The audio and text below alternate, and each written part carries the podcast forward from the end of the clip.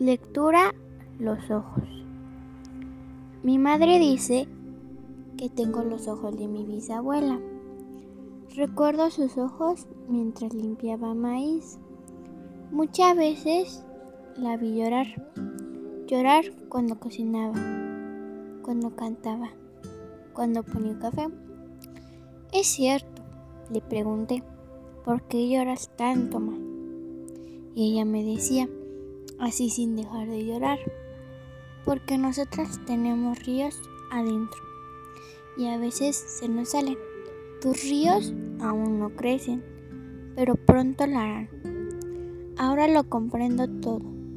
Ahora tengo ríos en mí y en mis ojos.